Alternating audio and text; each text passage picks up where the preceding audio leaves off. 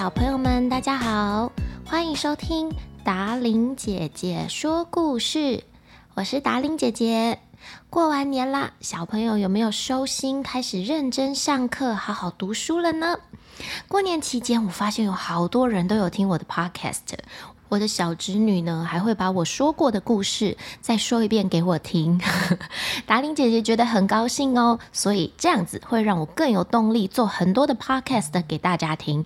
接下来呢，除了说故事的系列陪小朋友睡觉之外，达玲姐姐一直很期待可以出一个 podcast 系列，是关于职业的。我会邀请不同职业的朋友来到我的频道，然后说他那个职业的辛苦的地方、有趣的地方给小朋友听，让小朋友可以对自己将来的职业选择有一些基础概念，或者是你可以听看看，觉得说，诶，这跟我想象的跟事实上有什么不一样呢？这个主题呢，其实达玲姐姐从一开始在开频道的时候就非常非常想做。我记得金华城以前有一个职业体验的楼层，就是那边有很多的职业，空姐呀，然后呃剪头发的理发厅啊。呃，卖东西的，像艺美的门市啊，等等的，然后让小朋友去体验不同的职业会穿什么衣服，然后做些什么事情，每个职业在工作的时候会说什么话，有什么专业术语。可是因为金华城现在已经没有再开了，所以有些小朋友可能没有去那边玩过，但是，嗯、这个题材我觉得对小朋友来说是很棒的题材。然后，其实达令姐姐自己也很想知道每个职业有什么有趣的地方、辛苦的地方，所以敬请期待这个主题，赶快开始，好不好？说真的，我觉得其实这个主题也不只是为小朋友做的，呃，大人其实也会想要知道别的工作是在做什么。我个人就对别人的工作蛮有兴趣的，还是是我个人好奇心比较旺盛。但是我在想啦，就是因为我的这个特性，所以我变成了演员。演员就是可以体验很多很多可能不一样的工作啊，不一样的角色啊，会有不一样的心境啊，等等。这就是我当演员的原因吧。我想，那如果比较喜欢单一工作的人，对于这些事情没有兴趣的人，他可能就会选择了某个工作就做得很长久。这就是人的基本设定不太一样的地方。那有没有好坏可言呢？其实只要做自己喜欢的事情，发展着自己想要的样子，然后不去伤害别人，那我觉得都没有什么关系。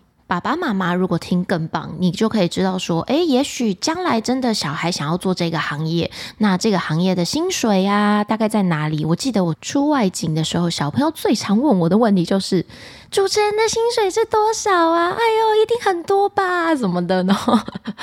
月薪呢？月薪多少啊？对，那我们在 Podcast 可能就会看那个分享的人愿不愿意告诉大家。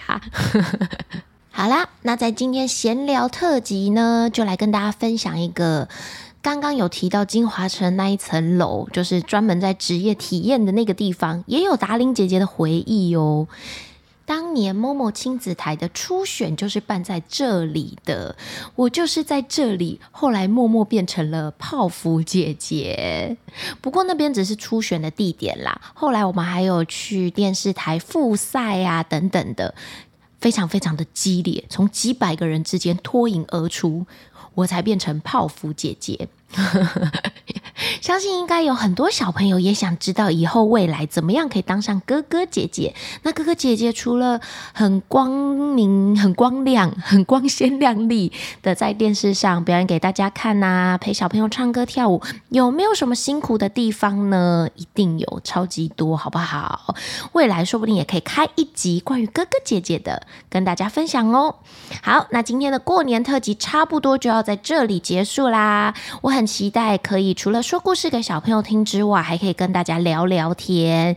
不一样的口吻，让你感受到更平易近人的达玲姐姐，好不好？在闲聊的最后呢，也跟大家分享一个活动资讯：二零二一年二月二十七，也就是下个礼拜六，达玲姐姐会出现在竹南镇龙凤渔港那边，早上哦，陪大家唱歌跳舞。活动从七点半就开始，十二点结束。我大概应该十点会出现吧，所以大家欢迎来跟我一起唱歌跳舞，拿礼物。好不好？那如果你不是听首播的人，是后来才听的人，如果已经超过二月二十七了，就不要去了，就错过了。好啦，那期待跟大家见面哦。我也会常常在 Podcast 上呢，跟大家分享最近发生的事情啊，来一些闲聊啊。除了说故事之余，让大家更感受到日常生活当中的达玲姐姐，让你更了解我，也可以跟我变成好朋友，空中的好朋友。